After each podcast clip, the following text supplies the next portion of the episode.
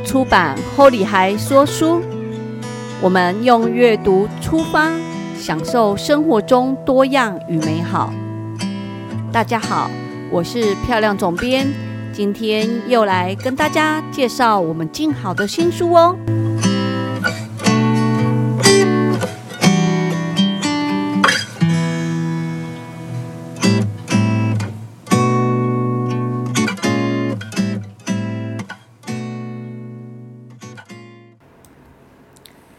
大家好，我是漂亮，好久没有跟大家那个介绍我们的新书了。然后有很久吗？哦，才过一个年，就觉得时间过好快。那我们其实呢，今天要跟大家分享的这一本书叫《复利思维》，然后副书名叫做《让小改变变成大转变，用复利提高人生的获利长期效应》。哇！大家是不是听到“复利”两个字就觉得这本书是理财书？嗯，真的，复利最常被用到使用的地方，真的就是理财的部分。可是呢，为什么漂亮会选这一本书呢？原因就是它这个概念很特别，它是复利的思维。我们都很想要呃一呃一夜致富，好，或是我们拜过年会拜拜吧。或是过年会买乐透嘛？我们都是抱着希望有一天自己可以财富自由的这个想法。可是呢，怎样才能复利？其实我觉得从你脑袋去做改变，这就是走向复利的呃，走向财富自由最好的方法。那脑袋要怎么做改变？很多人就知道说啊，我就多读书嘛，我再去进修，我的脑袋就会改变啊，因为我。知道的东西越多，我做决定的时候、判断完的时候，就会有一些不同的改变，甚至你可以获得一个更棒的工作机会。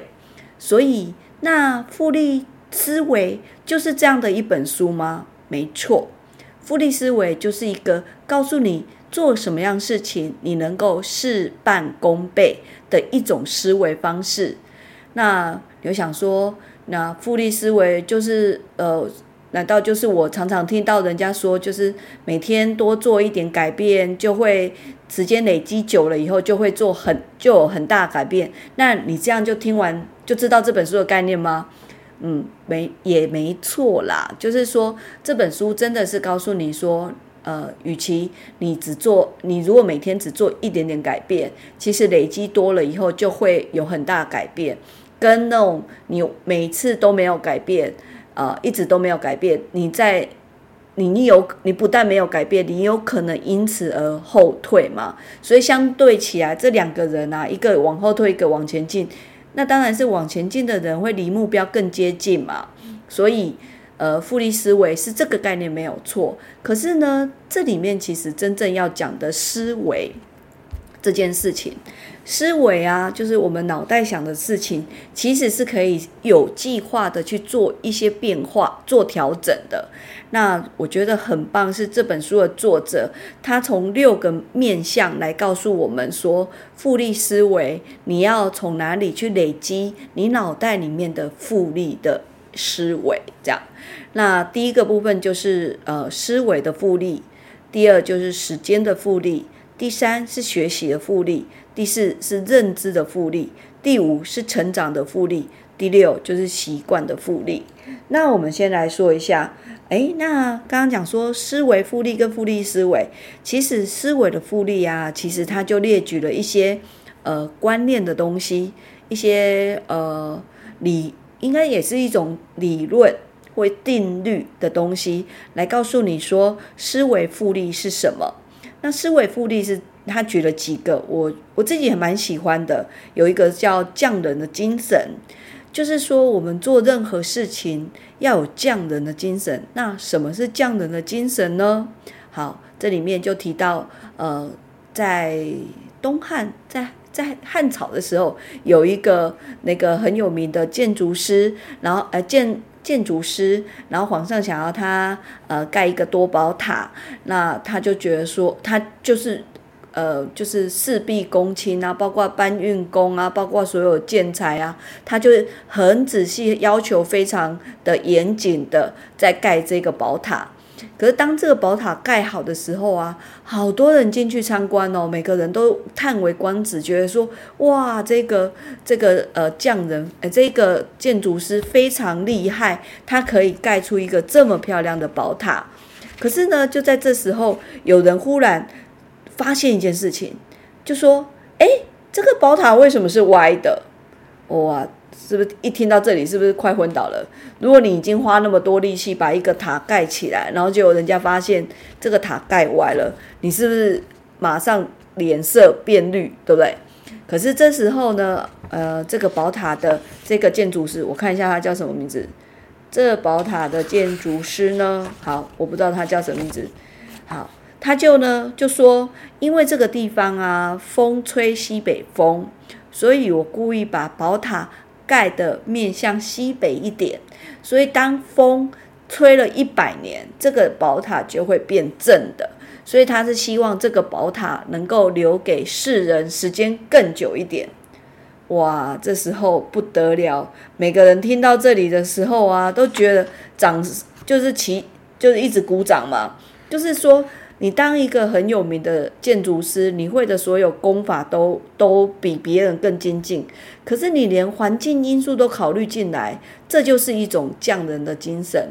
那这个匠人精神，其实我们在静好的作者里面呢，也是遇到很多。我们有很多作者，其实他也是匠人精神，就像林峰老师，他也是有拥有匠人的精神。他对于威士忌的研究。不是只是品味品尝威士忌，他甚至还会到他的酒庄去看威士忌它的制造的过程，了解那些东西是怎么样变成这样的风味。包括啊像例说我们茶风味学的作者，呃，蓝大成老师，他也是这样子哦。他不只是跟你说怎么品茶，他是从呃产地哦。那个茶农开始到种植到烘焙，怎样把茶制作出来，跟冲泡，再到怎样会有一杯很好的茶来开始这样。那也有像你说，我们那个呃去年底的时候才出版的这一个呃专业调酒风玩计划的 Alan 哦，Alan 也是哦，呃很多人对呃酒吧的。的生活可能会有一些很觉得哇，那生活好像就是比较丰富嘛，哈。可是你知道吗？他的工作虽然工作到三更半夜，或者甚至到凌晨才能够休息回家，他早上很早，他就要到一些地方去寻找他想要放进它调酒里面的食材。那什么样子的风味的香草，什么样风味的配件放进它的调酒里面，它的。搭配型起来，那个风味是能喝的、美味的，这也是一个匠人的精神。所以，呃，我不知道大家在自己的工作上是不是拥有匠人精神。如果你是行销，你会不会去努力去追求，说我怎样把一本书能够做到卖好，卖到海景区，甚至会去想说，哦。现在有什么样最新的科技，或是过年常常有人在传说，脸书有新的演算法。你担任一个行销，你除了原本公司工作以外，你有什么方法去让自己更精进？如果你有这个心放在你的心上，你就拥有匠人的精神。然后，呃。再来，我们要讲说，像这个思维复利里面呢，还有一个思维，我觉得那个思维也是我看的这本书，觉得让我很惊艳的，就是呃，自增定律，哎，不是叫字，那个字叫做商，哎，我每次都念错啦，完蛋了。好，就是商增定律，商增呢，就是它的那个字很特别哦，它就是一个火，在一个商人的商。好，其实有边读边没边读中间，结果我还是会念错。哈，就是熵增定律。那这个就是如果你是呃理科的学生啊，或者是呃像理科男、理科人，哈，你们一定知道熵增定律。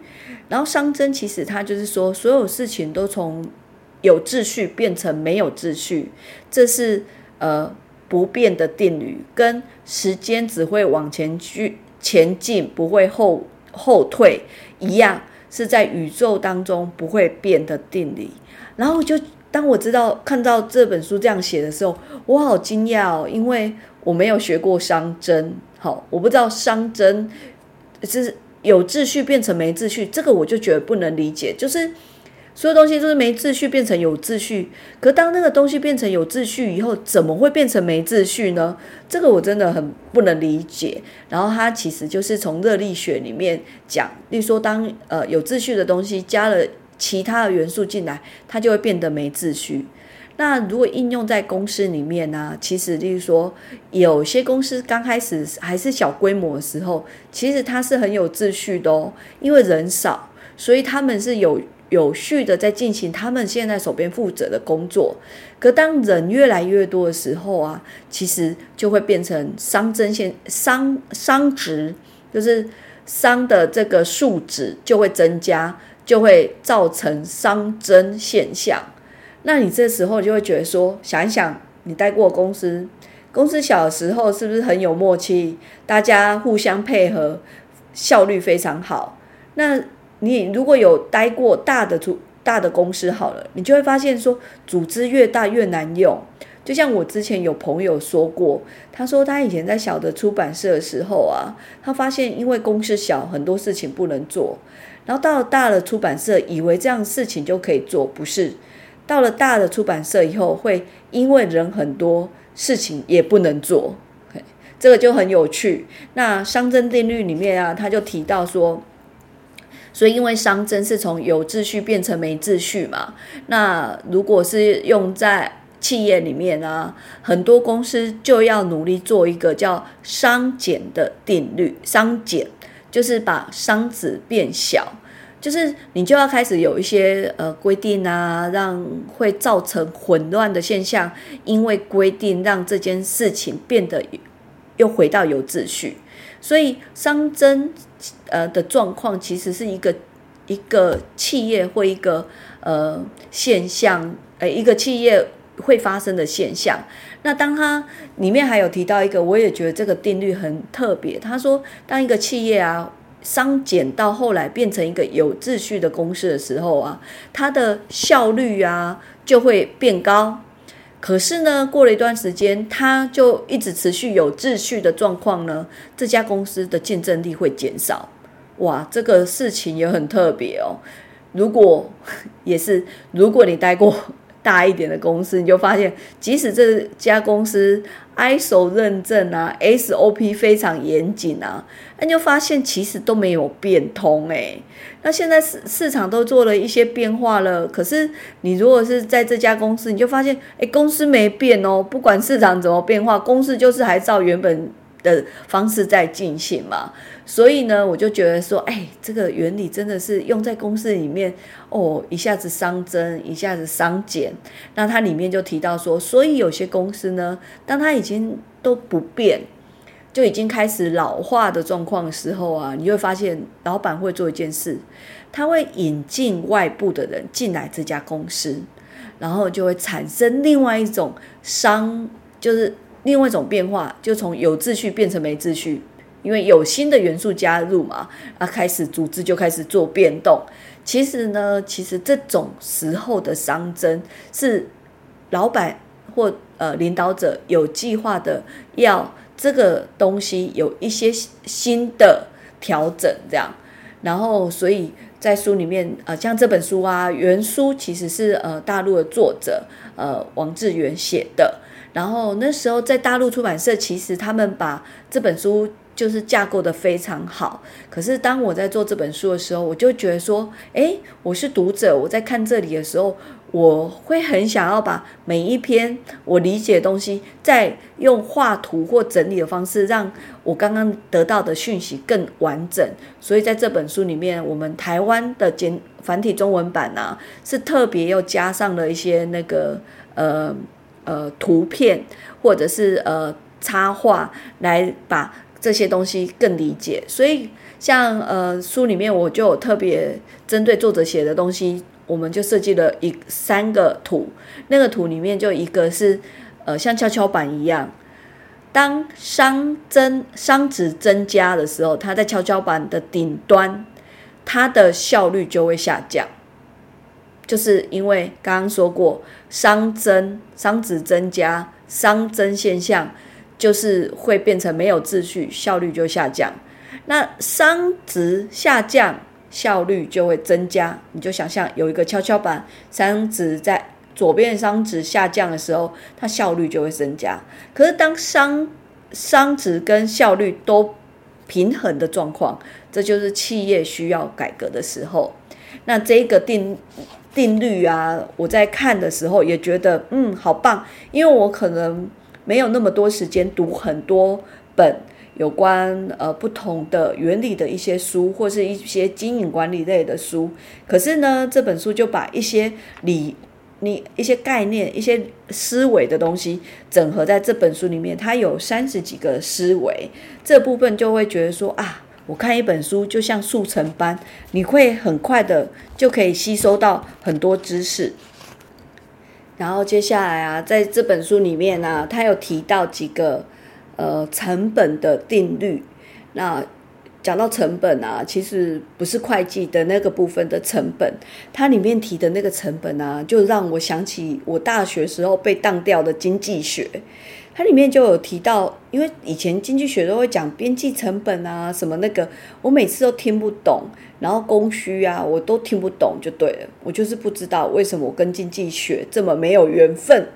可是呢，在这本书里面，他提到了经经哎边际成本，他提到了机会成本以及沉没成本，在这个书里面。哇，我觉得作者实在真的就是还蛮会把一些我们觉得硬邦邦的知识，然后应用举例的方式让你了解。就像例如说，它里面提到的边际成本啊，它提到呃什么叫边际成本？你有没有发现，你如果去呃星巴克点咖啡，你从中杯变大杯，其实只要加十十块钱。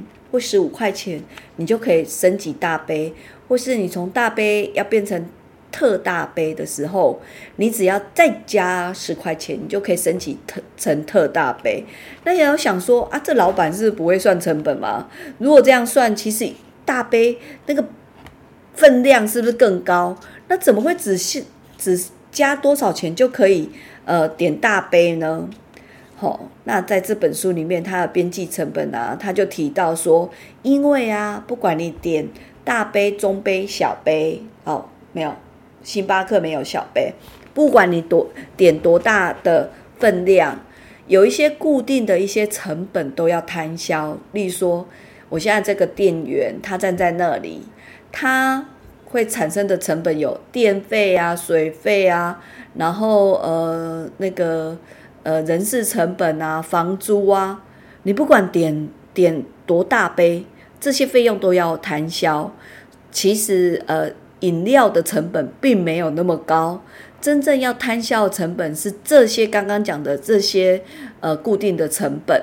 所以呢，如果能够让客户多加十块钱，就可以让你摊销那些固定成本，再多摊一点，其实对公司来讲是更好。毛利就会提高，所以呢，边际成本就是在讲，像我们遇到这种星巴克啊，加十块钱可以多少的这种概念。那另外他有提到一个，就是讲说机会成本。哇，这个机会成本呢，老实说，我以前听话听到机会成本，我也是常常母傻傻。他在机会成本里面，他是放在它里面的时间复利。那机会成本以前真的，老实说，我们真的很容易就是对什么叫机会成本。我刚开始啊，就会觉得说，就是你在 A 公司上班跟在 B 公司上班，你选择 A，你的机会成本就是 B，这个听起来很怪。好，你选择一份薪水是四万块的薪水，然后。去上班，跟你本来你放弃了一个可能年薪百万的薪水相比，你其实机会成本是年薪百万。我那时候是这样觉得啦。可是在这本书里面，他举例的机会成本啊，就很直接、很有趣，是我们常会遇到嘛。就像例如说，哦，他有提到，像例如说，比尔盖茨，他放弃了考上哈佛，可是他没有读完，后来呢，他创立了微软。那他的机会成本是什么？放弃了学业，后来他创立了微软，然后后来他又又回到哎学校又给他荣誉的学位，好，那这个是一个例子。那我们当然不是说看这本书教你机会成本，我们就要放弃学历，不是，他只是让你知道哦是这种状况。那机会成本里面啊，如果运用好，假设呃。你花在娱乐消费跟花在投资理财的机会成本会多少？例如说，你每个月啊，可能就是呃一个月花五千块做娱乐享享受。好，例如说这五千块，我会看电影啊，会去旅行啊，会买衣服啊，会买化妆品啊。好，这样够不够？五千块好像不够。好，假设你只能花五千块，还要买书。好。然后每个月花五千块，跟每个月把五千块存起来，这样一年下来，你可能存了六万块，对不对？每个月五千，你一年存六万。好，那书上我们就简化，你一年只存五万块，跟一年只花五万块来比，你知道二十年后你一共花了多少钱？你二十年后你花了一百万，可是呢，如果你每个月存五千块，至少存五千块，你二十年后你有一百万，哇！这听起来是不是觉得哇？这就是差异，这就是机会成本。所以你你的任何一分钱跟任何一点时间，你把它花在什么地方，你后面得到的结果就会不同。这就是机会成本。那刚刚我们说啊，还有一个叫沉没成本啊。什么叫沉没成本？哦，这个。其实也是很生活化，沉没成本就是你要你现在去看电影好了，你进去看呢，就发现看到一半，发现哦，这个电影跟你想的不一样。我曾经有过那个电影啊，就是诶看到一半的时候，我真的很想逃出去，你知道吗？可是就已经买票进去，我还是努力把它看完。那其实积沉没成本就是说，你还是把它看完，其实这个就是你的沉没成本。好。然后相对的哦，这是用在那个看电影，对不对？你你有没有吃过什么大餐，然后花了很多钱吃，结果不好吃，踩雷，你会吃完吗？你觉得钱都花了，还是吃完，对不对？好，这个都是小钱小事。好，反过来，你现在交完一个人，然后那个人呢，就是发现过了，已经交往了五年，发现两个人好像没有话题，话题越来越少，没有交集。请问要不要结婚？很多人觉得结认识五年差不多应该要结婚，好，可是你想说，可是就已经没有话题，要不要结婚？如果你觉得啊，都已经投花了五年时间在这个感情上面，那继续就应该要继续下去，那那个就是你的沉没成本。那这本书里面也有举比。一些比较实实际的例子，例如说，你买了一台车，这台车可能花了你八十万买了，好，新车时候你花八十万买，可是，一年后你把它卖掉，只拿到五十万，这时候你的沉没成本就是三十万，好，那反过来，你花八十万买，两年后卖掉，你可能这本这台车只剩三十万，那你的沉沉没成本就是五十万。所以我觉得，嗯，刚刚讲了，还有讲这这三，另外讲的这三个这种成本的概念呢，其实就是我们其实，呃，生活上有一些判断跟决定的时候啊，因为你多了这些概念的东西，你就知道说，好，因为你看了这本书，你就知道说，我即使把那个电影看完，我那一笔钱也拿不回来。我还不如把那个时间来做别的事，你可以得到另外一种快乐，而不是痛苦的撑完。所以其实，呃，这些东西都还会在生活上很实用，我觉得。而且像例如说，它里面有一个长期主义。最后，我们来分享书里面一个原理，叫长期主义。这也是我在做这本书很有感觉的，就是。他讲长期主义，因为相信现在很多人可能在学习投资，然后知道怎么看 K 线嘛。然后你在看 K 线啊，你看一周的 K 线的时候啊，你会发现哇，那个波动啊，其实不是很明显，或者是你看短时间的那个波动，发现哇，这个波动怎么那么那么严重啊？你就开始很紧张，对不对？可是，在长期主义的概念里面呢，你把时间拉长，你现在看的这一周的变动，其实在长期主长期的时间，假设你拉长时间再看半年好了，你就发现那个波动其实小小的，真正的波动是拉长以后看的那个波动才是最大影响。那这样想说哦，所以这本书是要教我怎么理财吗？不是，他其实要跟你讲，如果你生活上有遇到一些事情，好，例如说可能最近，呃，生活上有可能有些公司呃发生人事异动啊，或是最近可能工作上很不顺啊，老板常常会念你啊，或是呃家里有一些现象让你觉得好像很难熬。好了，你短期看这一段时间。好，可能这一个月好了，或是这这个礼拜好了，你会觉得说啊，真的好难熬，我不知道怎么熬过去。可你认真想哦，时间拉长，假设你活你的人生会活到八十岁，你觉得你现在发生的事情有那么严重吗？或者是你回想上次让你人生卡关、很痛苦的那件事情？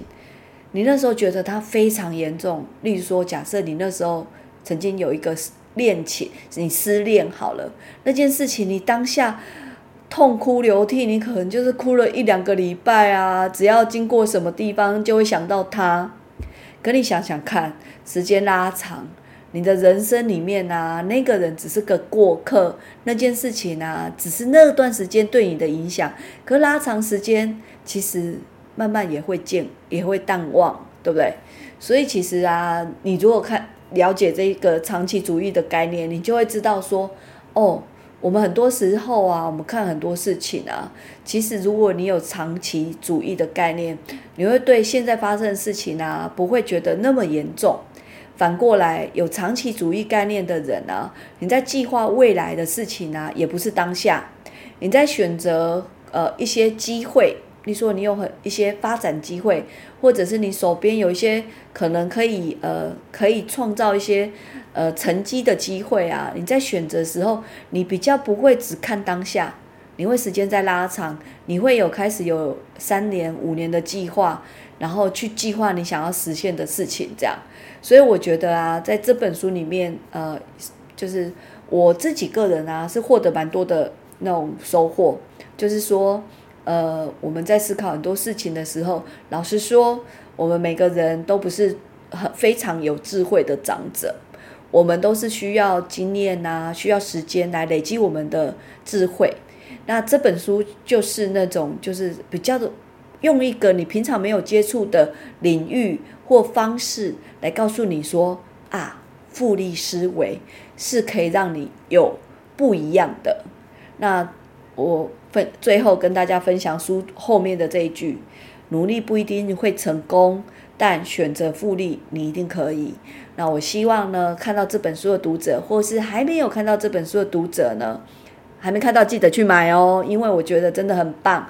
那已经看过这本书的读者啊，我很希望你，因为这本书，你在人生后后面接下来的每一个决定啊，都能让你。做出最棒的选择，也会让你在呃人生遇到任何卡关的时候啊，你都非常有自信，你的选择是对的。那今天的分享就到这里，谢谢大家。